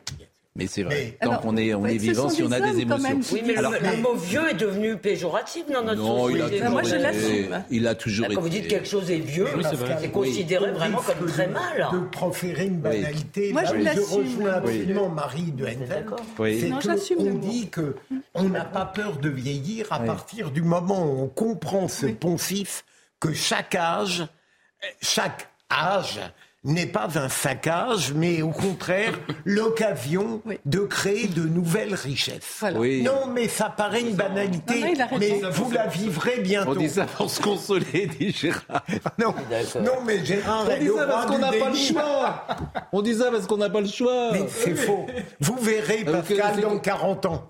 Ah, Dans 40 ans, j'en aurais. euh, Mais enfin, vous avez entendu ce qu'a répondu 98. Nathan quand Pascal lui a proposé Mais le pacte de Faust. Ah oui. Nathan, il nous regarde. Nathan a dit, Quand je prends pas 25 ans, l'argent. mais c'est le bout du monde, 70 ans. Ça Ah n'existe oui. même pas. Il vous prend pour un vieillard. Mais- mais il le- est gentil, il nous le dit Il pas. il Il- déjà il est dit. délicat, il nous le dit pas. Mais il se dit, voilà, c'est des. Non. Et pour lui, c'est. c'est- c'est- Mais c'est- pas le- incompatible avec ce que je viens de dire, Pascal. Non. Je continue à penser Cha- oui, que lorsqu'on arrive, c'est ce que à dit un- Gérard, mais pour le coup, non, on se console. mais non, c'est pas parce qu'on n'a pas le Oh. choix. Il y a un- tous les âges, absolument, Oui. vous font perdre quelque chose, mais comme le dit très brillamment le premier, là, Bien vous sûr. avez cité, Bon. euh, pas Je Jacquard. peux dire une banalité là-dessus Oui, Hugo. des- des- disons tous des banalités. Je trouve c'est que bien. la jeunesse n'est pas que biologique. Je trouve qu'il y a beaucoup de gens de mon âge que je trouve extrêmement vieux. Oui, Et ah, ah, ah, je suis bien contente que vous disiez ça. Marie de Henzel, ça, Parce que bien. effectivement, et moi j'ai j'ai dîné euh, il, y a, il y a quelques jours avec euh, euh, mon voisin de l'île Dieu qui a 96 ans, qui a toute sa tête, qui a une jeunesse d'esprit, une curiosité Oui, mais c'est bien plus grande. le-. Oui, qui est une zone bleue. Je sais les, Oui, les Iliens. qui est une zone bleue. Oui, Non, mais les Iliens, attention. Les îlets, on dit. Ah bon? Mais euh, oui, mais c'est effectivement. on dit les Iliens mais depuis voilà, il y a une jeunesse d'esprit, une curiosité Oui. incroyable. Et moi, je, quand je le, quand je le, Il est né à l'île-Dieu non, pas du tout. Il est, Il est venu passer sa retraite à l'île-dieu. Sa retraite, oui, à l'île-dieu. Il a voyagé toute sa vie euh, partout et il est, il, est, il est là. Il est, mais surtout, il lit un livre par jour. Il apprend un poème par semaine. Et surtout, il ne s'encombre pas de tout plein d'idées négatives. Qui, il faisait quoi dans la vie? Interprète. Et il est euh, seul aujourd'hui, sans doute? Il est, euh, Non, il n'est pas seul. Il a une euh, compagne. Et il a des enfants? Il a des enfants. Mm. Et il est à l'île-dieu. Oui. Non, mais c'est l'île-dieu. Bah oui. Bien Pour sûr. lui, la vieillesse n'est pas un naufrage. Mm. Bah, non, c'est pas un naufrage. Il a vécu toute, il a vu, vécu toutes ces années là, de, de 60 à 95 ans qu'il a aujourd'hui, comme une aventure. Euh, Gauthier Lebret. Pascal Pro. Vous n'en êtes pas là encore. Non. Alors j'ai dit. Comme Nathan Devers. je- on a Vous, vous avez quel âge, vous 25 27. 27. Maintenant, tu viens. alors, C'est la seule émission où on demande son âge. Dans ce sens-là, ça va. Je veux dire, avant vous Rien que pouviez ça, parler. le fait que Bon, très- demander son âge serait quelque chose de... Bon, très rapidement, Rififi, très rapidement, les députés Clémentine Autain et François Ruffin, écartés de la nouvelle coordination du mouvement emmené par Manuel Bompard, ont critiqué dimanche respectivement le repli et le rétrécissement à la tête des Insoumis. Et c'est la une de Libération, manifestement Oui, elle, Ouais, euh, C'est le centralisme démocratique façon Mélenchon. Elle vide quoi. son sac, effectivement, Clémentine Ouais. Autain. Et alors, c'est très intéressant parce que Ah oui. là, Lega euh, Benjamin nous spoil un peu le, le, le tweet de Jean-Luc Mélenchon, enfin plutôt le, le commentaire de Jean-Luc Mélenchon. On est sur Facebook et c'est normalement le seul compte que Jean-Luc Mélenchon gère lui-même. Et il est allé commenter la, la une de Clémentine Autain qui vide son sac, euh, effectivement, dans, dans euh, les colonnes de Libération en disant toute la une pour nous salir. Vous voyez le petit commentaire de Jean-Luc Mélenchon, toute la une pour nous salir, qui répond à Clémentine Autain sur Facebook. Alors, il faut dire ce qui s'est passé ce week-end pour que les téléspectateurs comprennent bien. Euh, la France Insoumise a changé sa direction. C'est Manuel Bompard qui devient le nouveau coordinateur en remplacement d'Adrien Quatennens, évidemment mis euh, dehors des instances du parti pour violence conjugale. Il sera d'ailleurs jugé demain. Adrien Quatennens, on va connaître son jugement demain. Et contrairement aux écolos ce week-end ou aux républicains, il n'y a pas eu de vote ce week-end au sein euh, de la France Insoumise. Les militants n'ont pas été consultés. Donc ce que dénonce Clémentine Autain, c'est euh, l'absence de démocratie au sein de la France Insoumise, puisque effectivement plusieurs grandes figures ont été écartées de la direction. Clémentine Autain, vous avez cité François Ruffin, on peut aussi citer Alexis Corbière. Ou Eric Coquerel. Alexis Corbière a été. Bien sûr. Ou Eric Coquerel, encore une fois. oui. Comment Corbière, c'était un Ah ouais, donc c'est les. c'est- En fait, ça s'appelle les purges. Bah, c'est ce que dénonce en off ex- exactement C'est les plusieurs purges. cadres insoumis. C'est un peu. c'est- Et on c'est- rappelle que- C'est c'est un peu ça à la manière de Staline. En plus, en plus. Ça, je Vous laisse. On est quand même pas au blanche. hein. En Mais j'ai- plus, voilà, ils seront en plus adoucis, En bien plus sûr. soft, Non, mais- quand même. Je Et suis sinon- taquin, monsieur Mélenchon. Si vous voulez venir sur ce plateau, il n'y a pas de souci. C'était, ça serait bien d'ailleurs. On vous a vous c'est a- la présence de Jean-Luc Mélenchon qui, Voilà. est à la manœuvre, puisqu'on rappelle que Manuel Bompard est un Bien très sûr. proche, il lui a laissé sa circonscription de Marseille. Bien sûr. Alors, ce qui est là aussi, les, le fameux espace médiatique dont on parle tout le temps, si ça se passait au Rassemblement national, mais que ne dirait-on pas Voilà, ça fait la une de Là, on en Libération. a parlé quand même. Ça Bah, fait- Libération, oui. Ça bon. fait la une de Libération. Ouais. Non, mais c'est intéressant de connaître l'argumentation de Bompard et de ceux qui le non. soutiennent. Oui. Ils disent qu'il ne suffit pas d'être médiatisé pour être dans la nouvelle structure Oui. et que par ailleurs, il faut être compétent dans un domaine. C'est très Enfin, c'est Sonia, c'est quand même Comme il nous Sonia reste que 10 Gilles minutes et qu'on appelle Jacques Vendroux, euh, appelons Jacques Vendroux parce qu'il faut quand même parler de ce France-Maroc, bien évidemment, et le livre de Marie de Henzel. Alors, est-ce que c'est un livre à offrir à Noël Ça, je sais pas, Euh, Oui. parce que. euh, mais moi, je pense, moi. Mais, mais alors, attendez. je vais vous dire, moi, j'aime bien la mort, donc c'est j'ai pas de souci. Mais il y a des gens qui détestent ça. à des gens de, qui ont 60 ans. Oui. Pas l'offrir à des gens qui ont 90 ans parce que c'est trop tard. Ah bon? Oui. Bon, alors vous. ils ont tout compris. Oui. Ils vivent, comme je le disais tout à l'heure, cette aventure. Oui. Et il faut Oui, il y a des gens qui n'ont rien compris, hein, après arrivent à la 90 ans. Parce que c'est là qu'ils se posent toutes les questions que je pose. Parler de la mort. Dans... 90 ans, c'est l'art de mourir, quoi. C'est euh, plus l'aventure de mais- vieillir. Enfin, Pascal a quand même mais- prononcé une phrase historique. Mais non, mais J'aime bien la mort. Mais non, mais moi, moi, je- je- j'aime bien aller dans les cimetières. Je suis comme vous, c'est pour ça que je. En fait, j'avais la mort intime. C'est de quelle année la mort intime? Comment La mort intime, c'est de quelle année 95. Bon, 95. Moi, j'avais lu La mort intime parce que François Mitterrand, paraît-il, qu'il demandait toujours à ceux qui euh, venaient de passer de l'autre côté leurs derniers mots, leurs dernières paroles. Il y a des gens qui sont, euh, on ne sait pas pourquoi d'ailleurs, et vous, vous devez l'être aussi un peu, oui, fascinés par, par la mort, par cet univers-là. Et puis il y a des gens qui sont complètement allergiques. Non, moi je suis pas fascinée, je l'ai accompagné. François Oui. Mitterrand était fasciné, oui. Oui, mais si vous l'avez accompagné, pardonnez-moi, je ne veux pas faire de psychanalyse Non, à dessous, mais accompagner non, les gens qui meurent, pas c'est vous- pas neutre. Je ne peux pas vous laisser dire ça. Ce qui m'intéresse, c'est ce que les gens vivent avant la mort. Et c'est, ça a été tout l'objet de mes Oui. livres, tout ce qu'ils vivent pour être aller jusqu'au bout de leur vie, pour Hmm. accomplir leur vie. Alors, Voilà. vous écrivez dans fait, les parcours euh, l'aventure de vieillir. Les plus de 80 ans demandent à parler de ce sujet tabou, hein, la mort. Certains voient la mort comme un grand trou noir, d'autres comme un passage qu'ils envisagent sereinement, attendant des retrouvailles avec ceux qui les ont précédés. D'autres encore n'y pensent pas et vivent le présent en faisant ce qu'ils aiment. La meilleure façon de se préparer à la mort, c'est d'être bien vivant, ai-je entendu. Mais ça, vous, vous, vous sembliez tout à l'heure le regretter, cette phrase. Pas du tout. Ah si, parce que vous disiez qu'il fallait voir la, la mort en face. Mais, Mais- peut-être qu'il y a des gens qui n'ont pas envie de la voir en face et ils sont simplement vivants dans le moment présent. C'est quand on la voit en face. Attendez, pendant le confinement, moi j'ai eu des, des- j'ai fait des, des tables rondes post-confinement. Des personnes de 80 ans qui m'ont dit on pensait mourir tous les jours en, re- en regardant la télévision euh, et puis ces, ces chiffres de morts. Et nous nous sommes dit et si on allait mourir et si on n'allait pas mourir, qu'est-ce qu'on ferait du temps qui nous reste? Et donc ils, se, ils, ont une vraie réflexion philosophique intérieure sur leurs priorités. Qu'est-ce qui est essentiel? Qu'est-ce qu'ils ont vraiment envie de vivre? Moi, je vous dis que la, pensée de la mort nous, nous ramène à la vie, à l'essentiel de la vie. Donc, il nous, nous oblige à être vraiment vivants et pas regarder des personnes qui sont dans les, dans les euh, maisons de retraite et qui, euh, que l'on considère comme des corps à nourrir, euh, comme des, des- des esprits qu'il faut calmer en les mettant devant la télévision du matin au soir. La mort de la pensée. en ben, oui, ils ne sont pas vivants. Voilà. Mais, qu'est-ce que vous voulez faire notre- avec des gens qui sont très abîmés physiquement euh, Mais surtout moral. et, et intellectuellement Parfois, vous parlez a- d'Alzheimer d'ailleurs. Mais euh, si vous voulez, on terminera, je vais vous dire, cette dire conversation avec vous.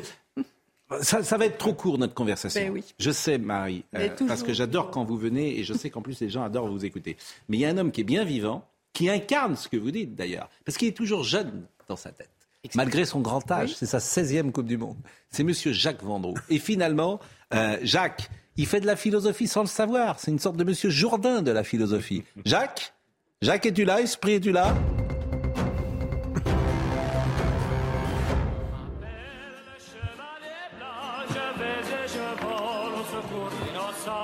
Cher Jacques, bonjour. Je vois que je n'ai pas l'impression que c'est une piscine, c'est un bassin, manifestement, c'est un bassin d'eau douce. Bonjour, cher Jacques. Alors, d'abord, la musique, je dis qu'elle est de Luis Mariano depuis 15 jours, elle n'est pas du tout de Luis Mariano. Elle est, euh, écrite, elle est écrite par Serge Gainsbourg. Ah, c'est ça. Et c'est en fait c'est une chanson parodique qui a été chantée par un, un monsieur qui s'appelait non pas du tout par un monsieur qui s'appelait Constantin. Et euh, exactement et c'est une musique écrite par Serge Gainsbourg. Donc je me suis planté. Bon, comment allez-vous cher Jacques ce matin Parlez-nous de vous avez un, maillot du Maroc manifestement derrière vous. Non, non, mais Pascal, d'abord, je mets le maillot du Maroc parce que c'est le maillot le plus vendu ici à Doha. Tout le monde a zappé que demain, il y a une demi-finale entre l'Argentine et la Croatie, je peux comprendre. On ne parle que de France-Maroc, il y a des maillots partout. Il y a 60 000 Marocains qui vont arriver sur Doha dans les prochaines heures. Et donc là, je suis à la piscine, je suis débordé, débordé par mes activités. On a l'impression que, que je ne travaille pas, mais pas du tout, parce que vous le savez, je pense énormément. Le fait de penser, c'est travailler. Et c'est vrai qu'avec mes amis de Canal+, on a trouvé deux maillots de l'équipe nationale du Maroc, le maillot blanc et un autre maillot qui est derrière nous, qui est superbe. Donc, Bon, vous nous renseignez bien sur le match de mercredi. Euh, manifestement, c'est pas un hôtel de luxe hein, dans lequel ils vous ont mis euh, cette année. C'est une petite. Alors attendez, c'est une petite. D'abord, d'abord, c'est un hôtel qui est tout à fait correct. Et deuxièmement, c'est une petite piscine parce que pour aller dans les grandes piscines des grands hôtels, il faut 3000 autorisations et vous êtes surveillé. Là, on n'est pas surveillé. Ah bon Mais on est surveillé. Vous êtes surveillé par qui? Comment? Vous êtes surveillé par qui? On a l'impression, on a l'impression qu'il y a toujours quelqu'un qui nous surveille. Là, c'est peut-être notre imagination. mais... On a toujours l'impression qu'il y a quelqu'un qui vous regarde. Là, vous pouvez Voilà. vous Donc, allonger, vous pouvez aller chez un psychanalyste et dire Docteur, j'ai toujours quelqu'un qui me surveille. Bon, parlons du match. France-Angleterre. Certains ont dit, euh, moi je suis pas d'accord avec ça, mais certains ont dit c'est un hold-up, euh, l'équipe de France a été chanceuse, et ça. Moi je dis non. Non, mais- Giroud est un génie, Deschamps est un génie, et, et on a eu ce qu'on méritait. Vous avez complètement raison, c'est pas un hold-up. On a eu 25 minutes, pas, pas formidable. Et après, on s'est bien, bien remis dans le match. Euh, euh, Hugo Loris a été extraordinaire. Et je voudrais lancer un appel officiel. Je voudrais que Didier Deschamps reste à la tête de l'équipe de France dans l'intérêt supérieur de la République et de la nation. Deux ans de plus, il gagne l'euro et après il fait ce qu'il veut. Je lui demande officiellement par le biais de, votre émission, Pascal. Il doit donner une réponse rapidos comme ça, Didier va rester deux ans de plus. Voilà, s'il demande. L'appel de Londres, il y aura donc l'appel de Doha. Et imaginez qu'il accepte.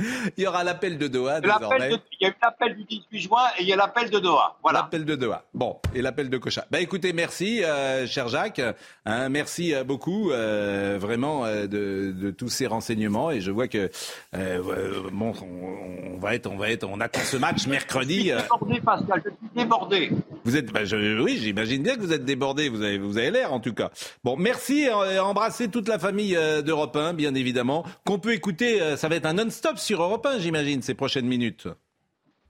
On est, on est tous les soirs de 19h à 23h sur Europe 1, non-stop avec mon ami Lionel Rousseau, Mm. Cyril de la Moriti, avec également Jean-François Pérez. On est omniprésent sur Europe 1 et sur CNews. Voilà. Merci, cher euh, Jacques. Et évidemment, on va vous avoir mardi et mercredi. Et puis, euh, on vous attendra euh, le mardi de votre retour pour faire un spécial euh, Vendredi tout, puisque vous serez de retour, je l'espère, à, à Paris en tout cas. Merci à vous. Quelle heure est-il? Il est 10h34. Le rappel des titres, parce que nous sommes en retard, mais ça, comme tous les matins, avec Audrey Berthaud. Et on terminera avec Marie de Henzel, l'aventure de vieillir. Le procès de l'attentat de Nice se termine euh, ce matin après plus de trois mois d'audience. Les accusés ont pris une dernière fois la parole. La plupart se sont adressés aux parties civiles. La Cour d'assises spéciale de Paris doit à présent délibérer. Le verdict est attendu euh, demain dans l'après-midi. Une cimenterie du groupe Lafarge près de Marseille a été la cible d'un groupe de militants. Plusieurs dizaines d'écologistes radicaux ont pénétré illégalement sur le site, causant de gros dégâts. La société a déposé plainte. Le ministre délégué à l'industrie, Roland Lescure, a rappelé euh, que l'usine faisait partie des 50 sites prioritaires à décarboner. Et puis regardez cette carte royale. Le roi Charles III et la reine consort Camilla ont dévoilé leur carte de Noël. Nous vous souhaitons un joyeux Noël et une bonne année, peut-on lire sur la carte. Le couple royal britannique poursuit une longue tradition. La photographie a été publiée sur le compte Twitter de la famille royale hier soir. Il est reparti euh, à Tahiti. Il était avec nous euh, vendredi. À l'heure à laquelle euh, on parle, il doit déjà être à Tahiti. Il est passé par Los Angeles. C'est 20 heures de vol. Et c'était Olivier de Kersauzon. Et euh, il a été interrogé par les équipes de CNews. Mon Noël à moi, Olivier. On voulait un souvenir de Noël. Quand j'étais armateur et que j'avais un bateau de course, il y avait toujours un homme de garde à bord, quel que soit le temps, toute l'année. Et comme euh, en général à, Noël, on était euh, à 15 ou 20 jours d'un départ autour du monde, et que je voulais que les gens aient le Noël chez eux, c'est moi qui étais de garde. Donc j'ai passé à peu près euh, 15 ou 20 Noëls de ma vie, seul à bord de mes bateaux. Et en fait, j'étais très heureux parce que j'avais l'impression d'être euh, à l'intérieur de mon cadeau, en fait. Et pour moi, Noël, c'était souvent la solitude, la solitude sur la mer à, quai avec le bateau, parfois du mauvais temps, et on met toujours un moment assez heureux, fait, d'une forme de, de concentration et de recueillement, en sachant qu'on allait partir en mer courir et que j'étais bien là, j'étais seul, et surtout le fait que je sois là permettait aux autres d'être en famille. Marie de Henzel, l'aventure de vieillir. S'il est un sujet tabou parmi les sujets tabous, c'est sexe et vieillesse. Vous, dites, ce qui est sûr, c'est que maintenir une activité sexuelle en vieillissant garantit une longévité en bonne santé. Les Chinois taoïstes, qui considèrent que le maintien d'une activité sexuelle est la voie royale pour régénérer l'énergie vitale, préconisent aux couples de mettre leur sexe en contact pendant au moins 30 minutes sans chercher à obtenir quoi que ce soit. Ce contact yin-yang suffit à redonner aux partenaires l'énergie dont ils ont besoin pour rester vivants et toniques. Donc c'est le conseil du jour qu'on donne à ceux qui nous du écoutent jour, Voilà. et de maintenir une activité sexuelle euh, au-delà de 80 ans. Oui, en sachant que c'est, elle peut pas être exactement la même que quand on était jeune, mais c'est le, comme le disent les Chinois, c'est le contact des énergies. hein. Et puis aussi, vous le savez, que les personnes qui vieillissent ont besoin d'un contact physique, tactile. hein, le, corps à corps charnel est quelque chose de très important, et c'est ce dont elles sont souvent privées à cause de, la solitude et l'isolement. Merci. Euh, Thibaut Palfroy était à la réalisation, Guillaume était au son, David Tonnelly était à la vision. Merci à Benjamin No qui était là ce matin et Justine Cerquera. Marine Lançon sera de retour demain matin. Jean-Marc Morandini, qu'il me pardonne, quelques secondes de retard. Euh, Jean-Marc Morandini, tout de suite. À demain, à ce soir.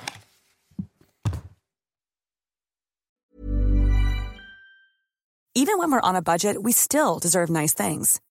Quince is a place to scoop up stunning high-end goods for 50 to 80% less than similar brands. They have buttery soft cashmere sweaters starting at $50, luxurious Italian leather bags, and so much more. Plus, Quince only works with factories that use safe, ethical, and responsible manufacturing. Get the high-end goods you'll love without the high price tag with Quince. Go to quince.com slash style for free shipping and 365-day returns.